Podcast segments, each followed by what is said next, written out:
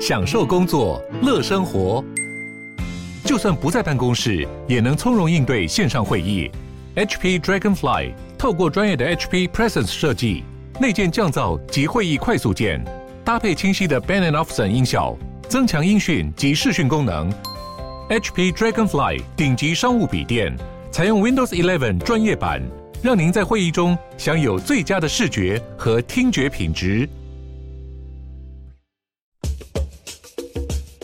你要泡什么？要泡茶、泡咖啡，可不要泡沫经济；要泡泡糖、泡泡澡，可不要梦想成泡影；要泡菜、泡饭、泡妞、泡书本，就不要政治人物跟咱们穷泡蘑菇。不管泡什么，张大春和你一起泡新闻。台北 FM 九八点一 News 九八九八新闻台，我们现在的节目啊，除了可以在 YouTube 上重温内容之外，也推荐大家可以到 Podcast。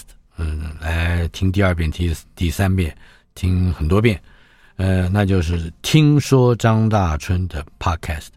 YouTube 因为有音乐版权的问题，所以有些时候我们节目中播出的歌曲啊，有些部分的内容会被消音，一消就几分钟啊，闷得很。所以在 Podcast 就可以听到完整的内容。今天我们进行的单元就是延续上个礼拜四，呃，陆续登场。陆续是退役的少将，也是前中正理工学院的教授和院长。我们今天延续前一个话题，礼拜四我们曾经说过，这个美国可信吗？呃，戈巴契夫听到了什么？今天我们要说的是美国可信吗？还是那个嗯问号？那是副题是叶尔钦做了什么？这似乎又是回到三三十多年以前，四十年前是，是这个。苏东坡，我们叫苏东坡，嗯，呃，苏苏联解体，欧洲重整啊，是是，这个这个非常大的嗯波澜壮阔的是。改变，是，是使得好像有一段时间大家说没错，嗯，人类历史大概最辉煌的这个开始跟结束，应该就是资本主义社会的重新长长齐。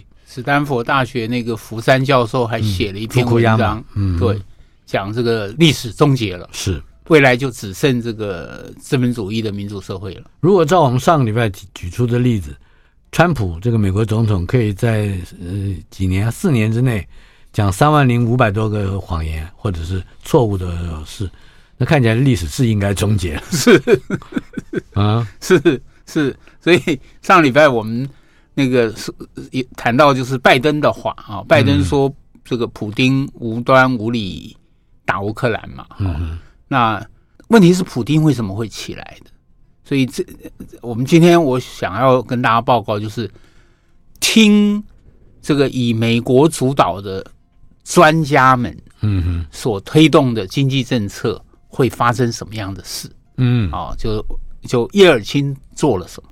是听。这些专家呢，会发生什么事？这个从这个角度来看，普京为什么会起来？嗯，为什么会让普京后来发动战争？是，当然我们完完全谴责发动战争。这个战争的行为是对对我们百姓是最惨的哈。嗯，但是我们还是要了解这个原因，因为我还是回到最后，我担心是我们不要犯同样的错。你说台湾人不能犯跟乌克兰一样的错？是是是，所以选出一个谐星来当总统嘛？可是我们已经选了好几个谐星了，是 是，所以所以这个是这个是很重要的哈、嗯，因为民主嘛是靠选举。嗯，那发生很多事，叶尔新这个推动的事很多，所以我在这里借用一位诺贝尔经济学奖得主，他在二零零三年时候。嗯四月九号，嗯，好，写了一篇文章，我觉得算是某种程度的盖棺论定，俄罗斯在苏联解体之后，这个经济政策采取的经济政策造成了什么样的后果？嗯，这个是。那这位这个诺贝尔经济学奖得主叫做 Joseph Stiglitz，他是哥伦比亚大学经济学的教授，是啊。他在二零零一年得了诺贝尔经济学奖，嗯，啊，所以这个著作等身啊，他写过非常多的书，啊，我挑两个名字他写过的书，一本叫做《全球化及其不满》，嗯，全球化及其不满，就 Globalization and its Discontent，嗯嗯，然后另外一本是《The Price of Inequality》，就不平等的代价，嗯，他的出生的背景啊，呃，很有意思，所以我要花一点时间介绍他。我们以后如果再谈这个。有关经济啊、民主的很多问题的时候，嗯、我我很敬佩这个人，所以我想稍微多说一点。他出生在 Gary，印第安纳。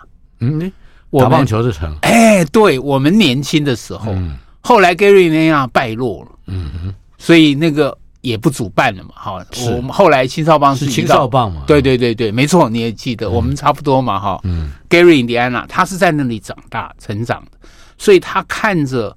那个 Gary Indiana 在这个所谓的全球化浪潮之下的那个衰败，看到那里的那个工人阶级、中产阶级怎么样衰败啊，也因此他后来去大学念书他读读到的经济学课本，形容那个二次战后有差不多三十年叫做资本主义的黄金年代，叫做 Golden Ages。嗯，哦，他就觉得奇怪啊！我成长的地方看到的是那个 Golden Age 这个坏掉的状况，所以他那个时候就对经济学的主流教科书就有问题了。嗯，也因为这个原因，所以他后来念博士的时候，他就是专门研究贫富不均、研究不平等。是他得诺贝尔奖也是因为这方面的研究。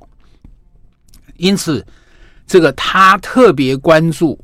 对比较弱势的人关注，嗯、那我判断他写这篇文章关于俄罗斯的文章，也是出于这样的出发点。是，也因此他这篇的文章的名字标题就叫做《The Ruin of Russia》，毁灭俄罗斯的毁灭啊、嗯哦，就是俄罗斯的毁灭。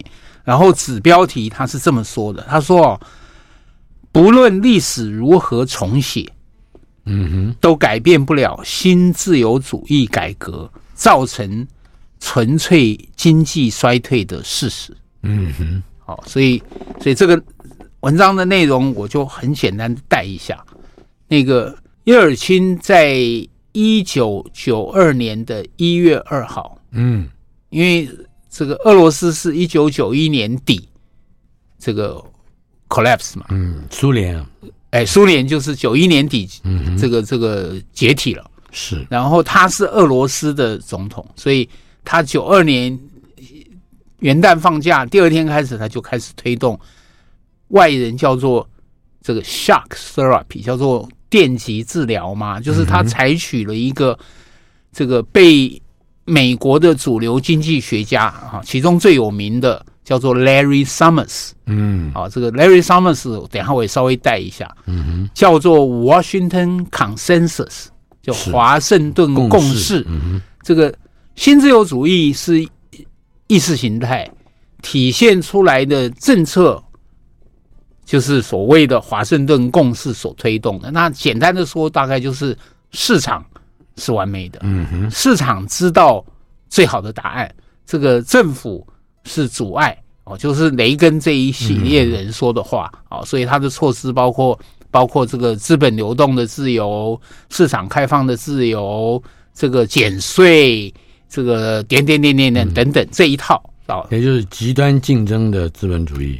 呃，胜者理论上其实对对对对对对，其实这个我们知道，那种大公司想尽办法让你们都没能力跟他竞争。好，这个这也是我们在几年以前的本节目是我们谈到了淡水派是资本主义是。或者是淡水派经济学家，那也就五大湖区、芝加哥这些人主张的嘛，是没错，放任的，没错，连教宗都看不下去的，是对对资本主义，对，没错，没错。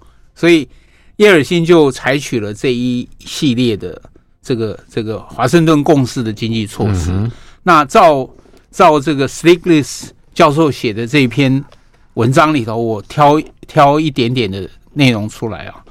他说啊，从共产主义，苏联是共产主义，从共产主义转换到资本主义，在俄罗斯一九九一年之后的这样作为，这个理论上是应该带来史无前例的这个进步、嗯繁荣，结果没有。嗯啊，他他就后面接着说，it did not，嗯，没有。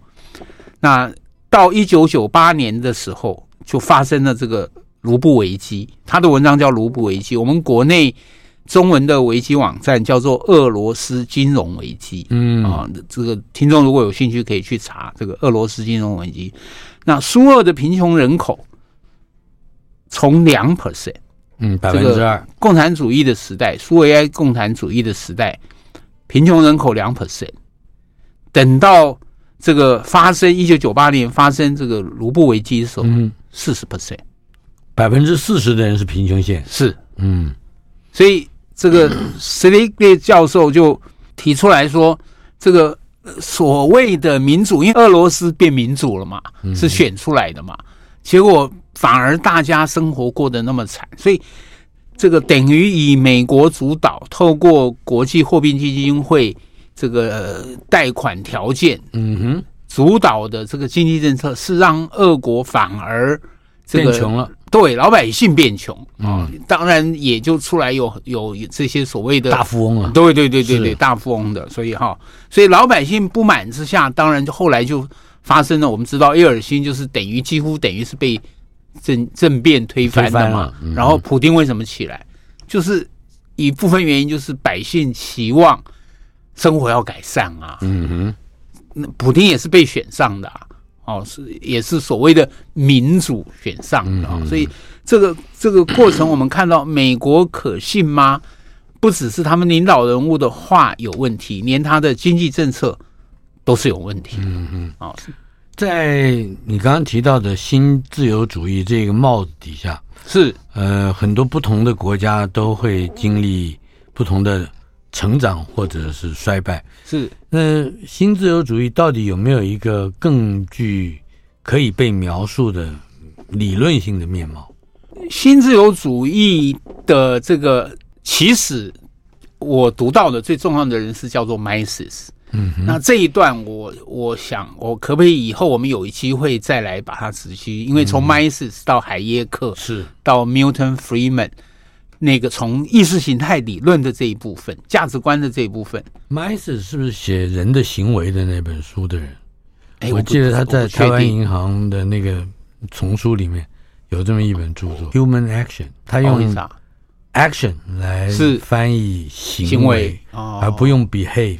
哦，因为 behave 是无无意识但是 behave，哦，但是 action 是有意识，是是，我读到的是关于他对他对这个经济活动，然后后来是海耶克，然后后来是 Milton Friedman，是，这是思想上的一个传承，对。可是经济这个这个政策的体现是是雷根啊什么，另外有有有有一系列。这是他们互相是相辅相成的。你讲到一个很重要的事，这个对对我来说，这个某一类研究经济学的人啊，我我不太喜欢用学者称呼那些人。嗯、我感觉，因为他们好像不是为这个大家服务的。因为我的体会啦，嗯哼，我大学没读过经济啊，学物理的。经济这两个字，嗯，我们中文把它叫做经济学。经济这两个字，我以为是经世济民，那是中国人的古代的用法。是我以为现代的用法是要靠日本人来达成它的翻译。那美国的经济学，尤其演变到刚才你说的淡水派的时候，完全跟经世济民好像没什么关系，嗯、就是赚钱。好，所以所以这个 economics 翻译成经济学，这个让我傻傻的就以为研究经济的人胸怀很好。不，我们国内我觉得还是有经济学者的，嗯，哦，比如说这个很无奈的，这个最近过世的这个朱云汉，是是朱云汉先生，我觉得他就是非常好的。他有一篇文章讲新自由主义侵蚀了三十多年，三十多年的新自由主义发展历史，是为全球带来了什么样的麻烦？哦，对对对对，这个是这个是。这个新自由主义对朱云汉先生在这一篇文章是在二零二零年，等于两年前了。嗯嗯，他在二零二零年十二月十二号的时候他写的。哦，你刚刚说的这篇文章，那在这里头他写了一个我觉得很很很重要的东西，就是说美国这个国家到底是谁的？嗯哼，因为新自由主义，我们刚刚看到这个对俄罗斯显然是对老百姓很不好嘛。那美国自己其实也是实行新自由主义的。嗯、那刚才我说的那个代表人物叫做 Larry Summers，是那个 Larry Summers 当过奥巴马的这个首席经济顾问，他还当过哈佛大学的校长。当然，他是一个，他是一个这个，我认为他是心理上就是那种传统。有歧视，非常大歧视的那种人，所以哈佛大学校长他做的不好嘛，就因为嗯。歧视的原因 就提早下台了。非常有名的 对。Summers Event，对，他是他是这个华盛顿共识的这一群所谓的经济学者里头一个很重要的人，代表性的官学两栖啊，做官又是学者的啊这一类人。那因为这些人的影响，美国也实行。那所以朱云汉先生在他这篇文章他是这么说的哈，我念一段他写下来的话，我是完全这个认同他他的描述。他说，美国是一个四分五裂、国力透支、国际领导威信严重耗损的国家。啊，那拜登面对的是。难以克服的两党恶斗，嗯，加上保守派大法官的掣肘，还有认同川普主义，哦，他在这个文章里还特别解释了川普主义，嗯，是反全球化、反移民、反精英、反平权、反腐败，是。啊，那反腐败，哎，对对对，最有意思、最有意思的是反腐败，反精英跟反移民是。反全球化，是。这个就我绝对反腐败，我也反腐败，嗯，这个川普。当时口号不是他要把华盛顿 DC 是一个是一个沼肮脏的沼泽，要把它清干净嘛？所以，所以腐败是我们一般大众都讨厌的。那到底什么是腐败？腐败一定是贪赃枉法吗？还是某一类的精英是透过有这个这个好像合法？嗯啊，美国最喜欢到处说 rule of law，他到处去指点别人说。说这个不，不看起来合法的滥权是是不是？是他的法本身其实就有很多的问题。嗯，那我们以后有机会再说。所以朱云汉先生就在后面接着说，他说新自由主义遗留的严重的贫富鸿沟、中产阶级凋零与社会安全网萎缩等问题。哦，点点点点。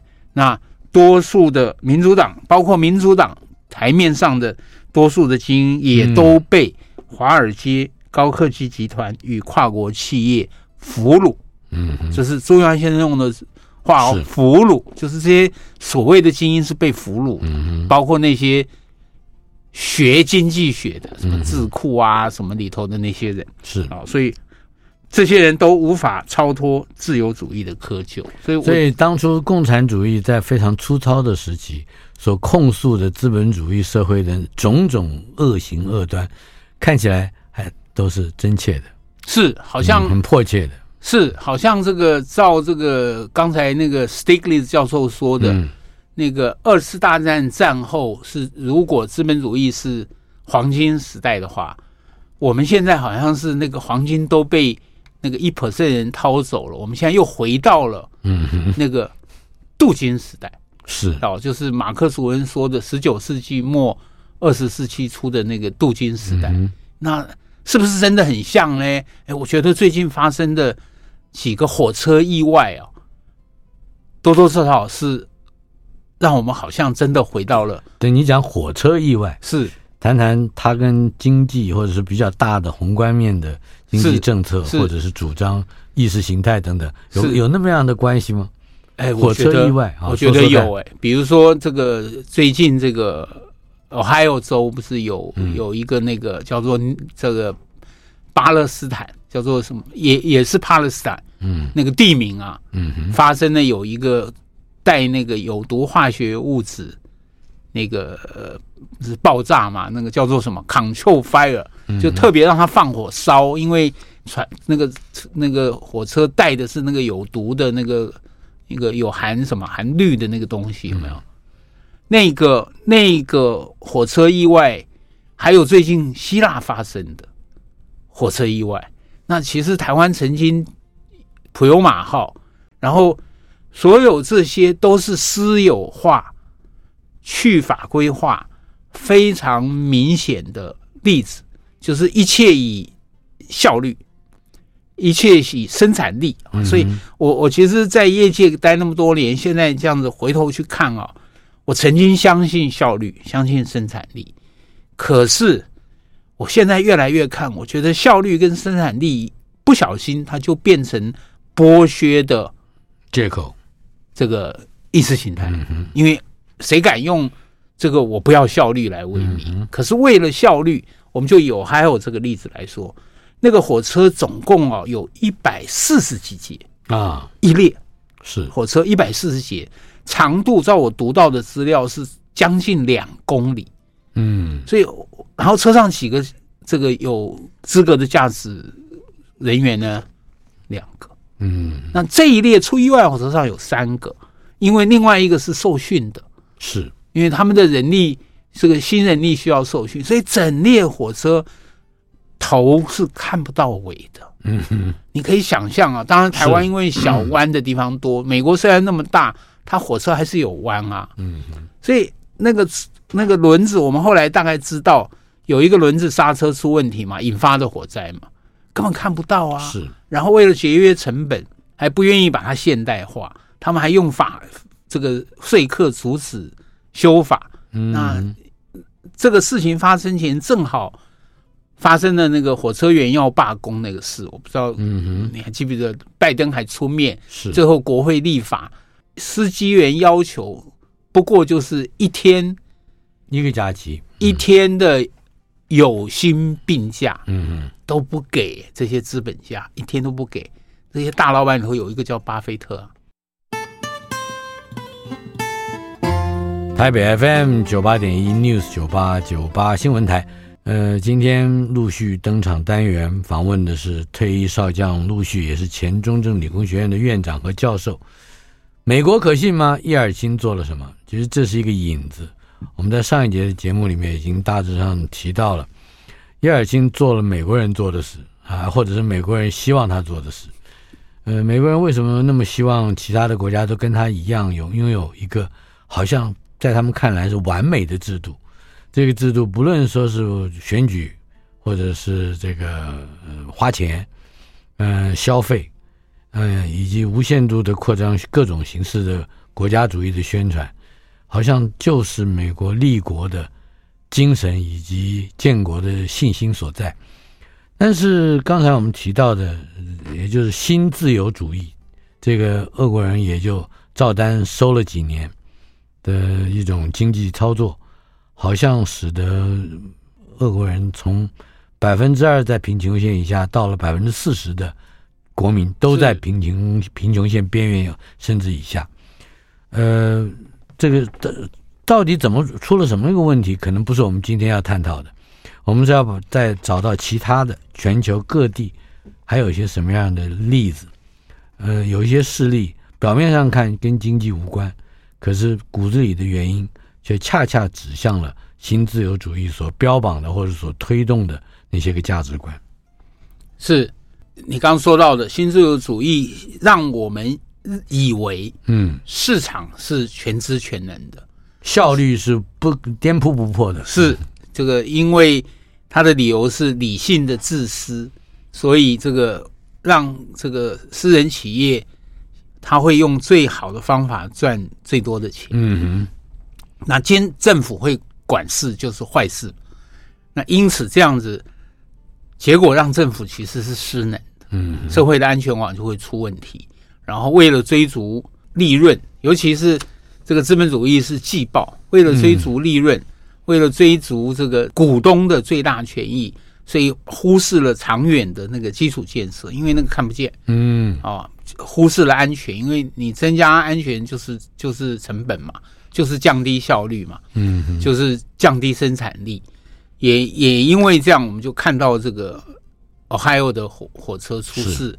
那我认为我们的普悠玛也有类似的原因，国内其实也有一些有识之士提出来。嗯，那还有这个最近这个诶，希腊也发生了，嗯、希腊史上最严重的火车意外之一了啊，也是从欧债危机以后这个的总结开支、省钱、省成本是这样的后遗症。是希腊被高盛骗过嘛？这个当年希腊开始造成欧元危机起头之一国家就是希腊，那后来我们才发现，原来希腊在做贷款的时候，那个信评的很多资料。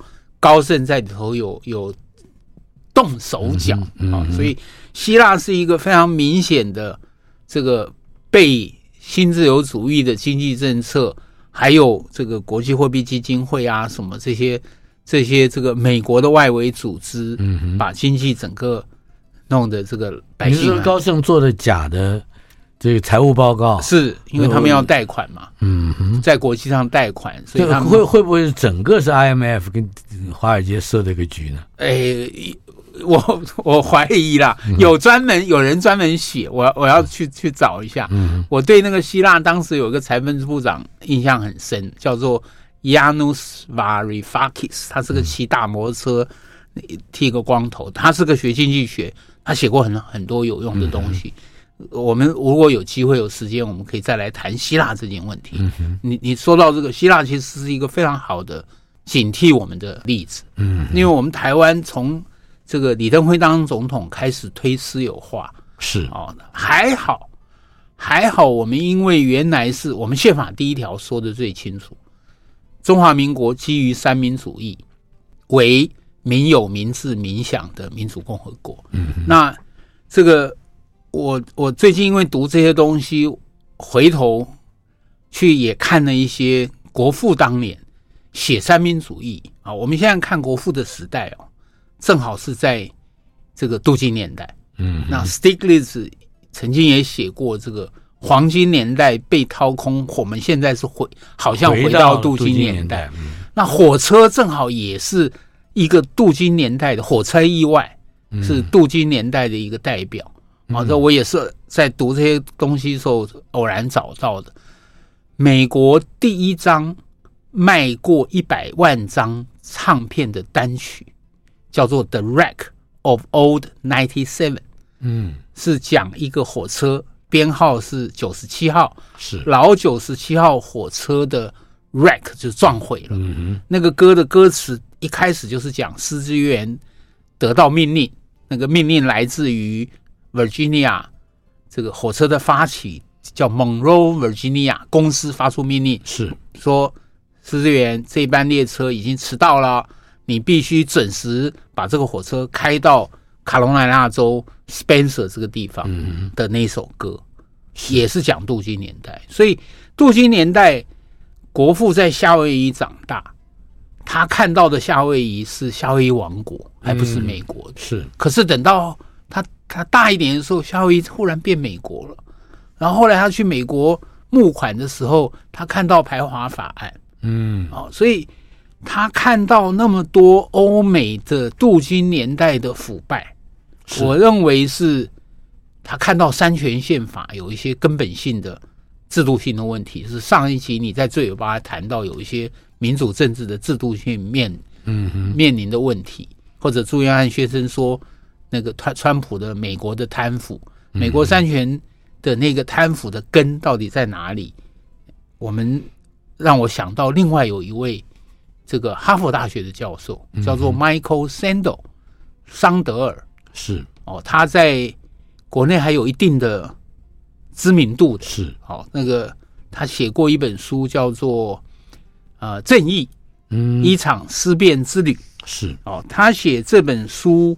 之前其实他民主不满，哎，对他曾经 Discontent of democracy，对他曾经写过这个民主不满这件事情。然后那一个出版的时候的那本书，他到了哎去年，嗯哼，他看到这个，他其实我猜他觉得要重写这本书，应该是是川普当选之后了。那去年才才发出来了，所以去年发出来这本书的新版。我我们这个，我等下再来报告这个新自由主义跟民主不满，桑德尔教授的看法是什么？嗯，不过刚才的例子啊，嗯，还没有完全说清楚。希腊的这个火车这个案子，然后你马上就想到了我们的普悠玛号也经历过这样。对对，对。可是希腊的这个这个事也跟刚才的这个我们的这个议论怎么样去连接呢？你刚刚说的哈，就是为了让股东获利。嗯哼。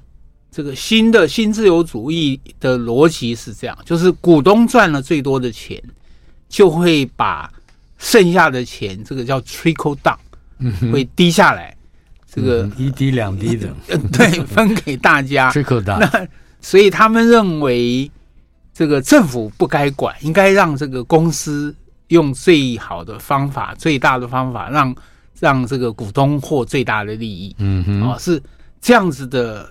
洗脑我们吧，我认为这个已经是到了洗脑的程度了。我也相信了，我也曾经相信过。可是哈、哦，那个问题是效率这件事情是是对股东赚钱的效率而言，还是对整个社会整体的安全而言？嗯，这是非常这个冲突的事哦。所以就就以这个 Ohio 这个我有资料的这家公司，《纽约时报》后来做了一个统计，就是这家公司。开始获利增加的时候，就是它的意外增加的时候。哦，他每一年意外有数据的啊，有数据。那最荒谬的是，你看，我还有在巴勒斯坦这个地方刚出来意外，后来在密西根，大概前两个礼拜吧，又意外。啊，你仔细去看，哇，他们这个意外对他来说变成不重要，因为意外的赔钱是小钱，是这个。大的这个营收大钱，股东分最多的钱反而是大钱，就是说，为了赚钱，几乎已经到了不顾一般老百姓的生命财产安全的地步。在希腊的火车对撞事故也是如此。评论家认为，这个从二零一零年，你看这已经到现在是十三年了，是十三年来的国国家被迫推行了一系列的准结政策。是以及财政改革是这个准结，就是少用钱嘛，就是效率的极度化嘛。对对，借由调整希腊结构性的财政不良体制，本来是有这个善善意了啊，可是也就为了摆脱欧猪国家 啊，就变成了一个很惨的。是，对啊，对啊，对啊，真的啊，这个我其实我们现在台铁也是面对这样子的问题啊。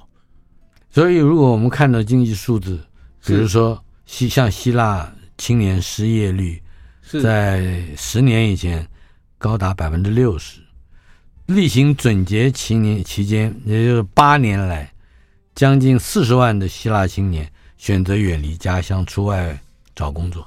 你这样看的话，好像台湾的情况也差不多。是，我们现在到澳洲、到纽西兰，是，是吧？甚至到东南亚去打工的人不计其数。是，而且明明知道可能有那个诈骗人局的危险，还对啊，还是一样飞蛾扑火，还是飞蛾扑火，是是是是是。好，那么从这样来看，我们接下来就会有更麻烦的呃贫穷问题。稍后片刻，马上回来。台北 FM 九八点一 News 九八九八新闻台。陆续登场，在我们现场的是退役少将、前中正理工学院的院长和教授，呃，为我们带来的话题，嗯，美国可信吗？我们现在说的不是政治，而是它的经济制度，而且是它向很多国家去输出的经济制度。刚才你提到了一个很有趣的这个，或者说很值得往下探索的一个议题，就是新自由主义会带来贫穷，是。贫穷两个字，说美国是个贫穷的国家吗？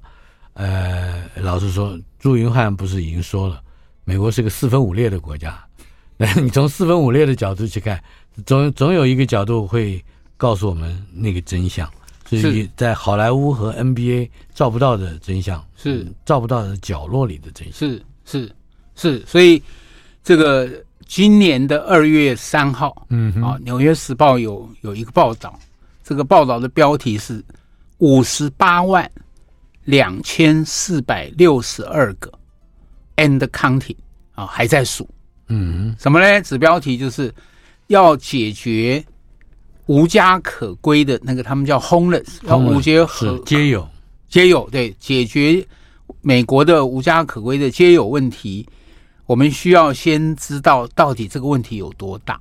嗯哼，好，所以要所以至少有五十八万个多个，嗯，对，嗯，他们就接近六十万，有一群义工跟地方上的这个这个。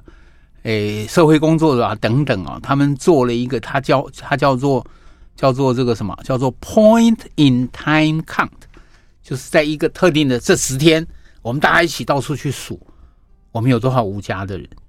结果这个数出来的结果是，全美国这个至少有哦，因为他自己知道这个数字不够完整，嗯，至少有五十八万两千六百六十二个嗯。无家可归的人，嗯、是。好，所以。这个美国这个数字，他们自己说并不可靠，实际数字应该比这个远远大于此哈。那所以美国穷不穷呢？哎，我们来比较一下，因为我们正好啊，我们我们国内啊也有统计，嗯，啊，所以今年的二月十四号，这个很有意思啊，这时间都差不多。嗯哼，独立评论呢有一篇文章叫做《看见社会的背光处》，是。那些无家者背负的标签哦，所以我就去查了一下，看了这一篇报道以后，加上纽约的报道，我就想，哎，我们来看看国内的状况。那到底谁是游民呢？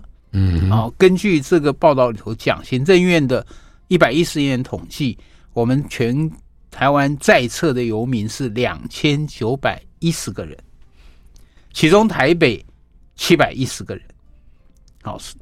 这个数字可不可靠呢？也不太可靠。嗯，可是不不管可靠，总是比较两千九百一十个人。嗯，好，所以美国是三亿多的人口，五十几万人，五十八万，我们是两千多万的人，嗯，那光这个比，我们就比他好十几二十倍。嗯哼，对不对？可是事实上，这个是有问题的。怎么说？因为关于我们国内的贫穷啊，有一个叫做洪伯勋的人。嗯哼，啊，我很佩服他，因为他做田野调查，他后来写了一本书，叫做《制造低收入户》。嗯哼，哦，他讲提出问题，就是谁是真正的贫穷，谁是真正的需要被帮助的对象？我们的国家啊，把真正这个问题抛在一边，然后国家感觉自我，他的话，自我感觉良好，那宣称只要照顾了低收入户，就处理了贫穷问题。嗯我这人他在那个乔爱佛教讲堂做义工，嗯，那他们每一年有一个工作就是助学金，嗯哼，给那个弱势需要帮助的家庭的孩子，是。有国小的，有有国中、高中的，那就有这样子的例子，就是他没有资格，他不符合我们政府规定的低收入低收入户，可是实际上他没有钱，对呀，啊，他就是有有连吃。营养午餐的钱都有困难啊，需要帮助啊，所以这个作者所表达的是我的体会是，我们真正的贫穷跟政府的数字的贫穷之间是有应该有相当大的差距的。好，所以我们不是还发生这个贫穷史？新北市不是有一家四口，有等发现的时候有三口已经都不行了，唯一活着也是一个失智的老人。哦，所以。这个这个新自由主义推动之下，那个贫穷，美国自己也一样，俄罗斯也一样，我们自己也也要警惕。嗯，好，那也因为这样，所以那个我们刚刚讲桑达尔教授他在写民主的不满，他在再版序里就讲得很明白。他说，因为新自自由主义治底下的过去这几十年，嗯啊，他是这个造成的这个不平等。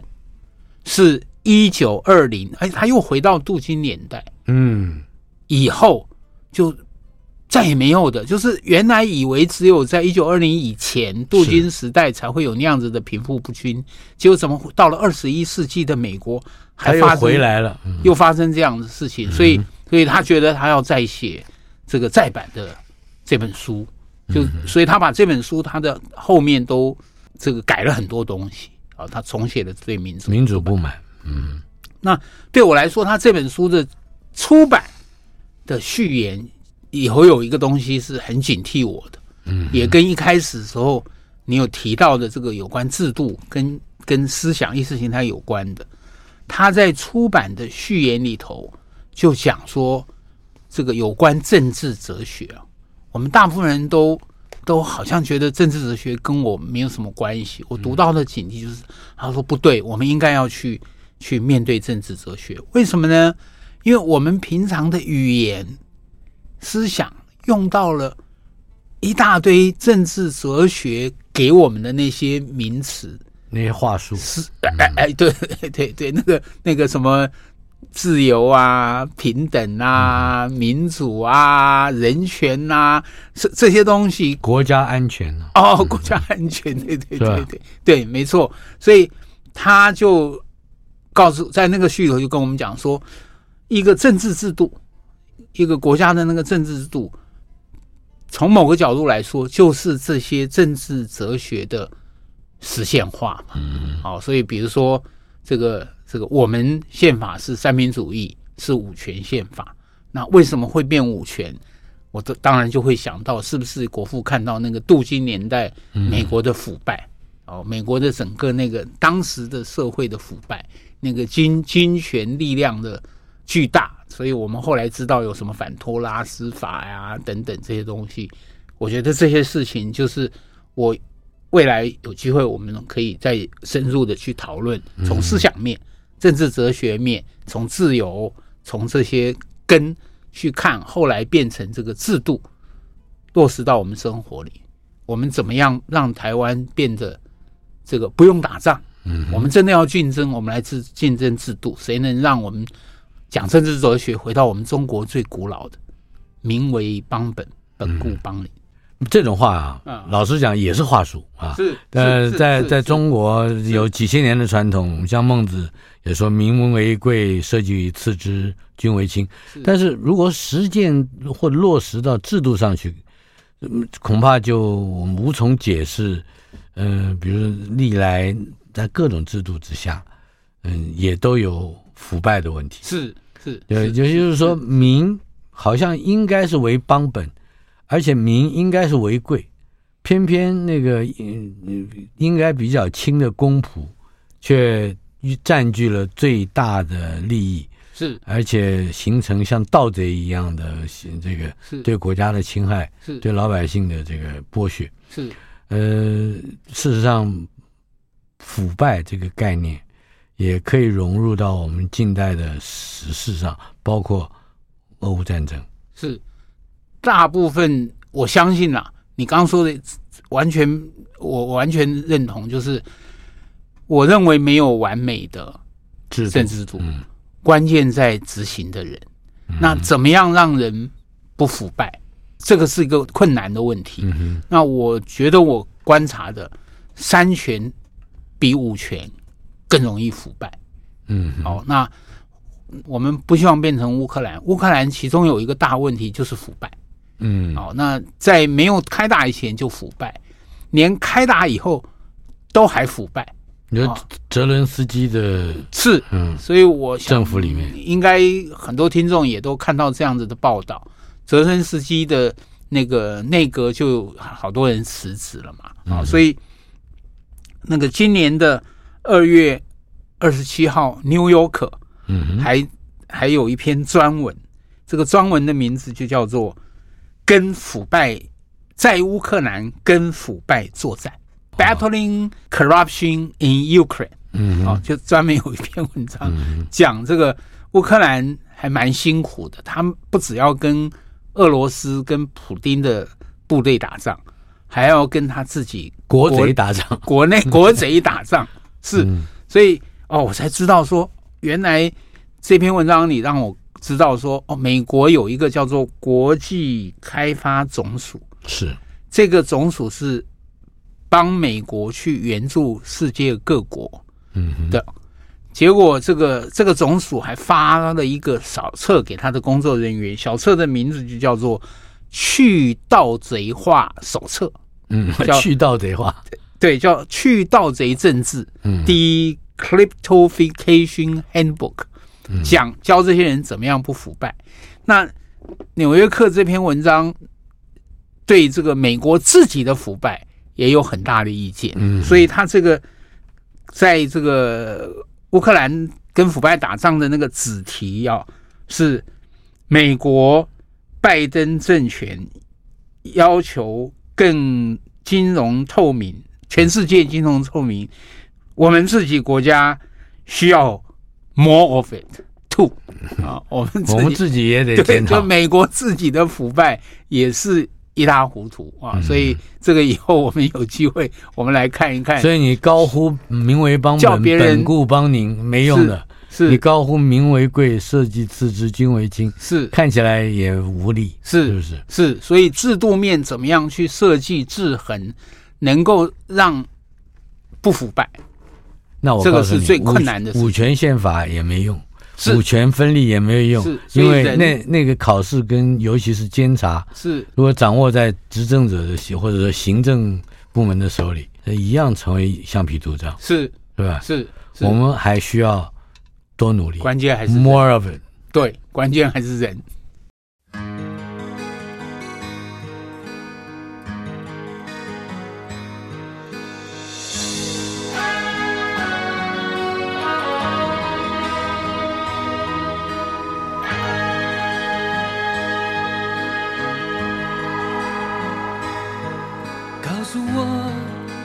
么叫做永远？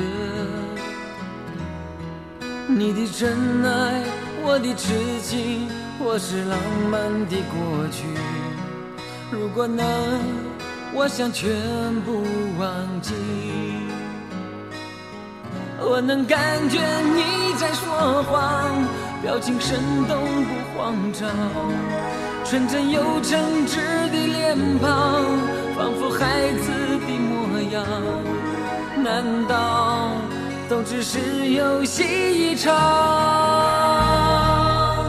告诉我，怎样才算心痛？你的掩饰，我的无知，还是清醒的现在？如果能，我想全部重来。我能感觉你，表情生动不慌张，纯真又诚挚的脸庞，仿佛孩子的模样。难道都只是游戏一场？我看不清楚，也不能继续再想，你为什么还来把我的心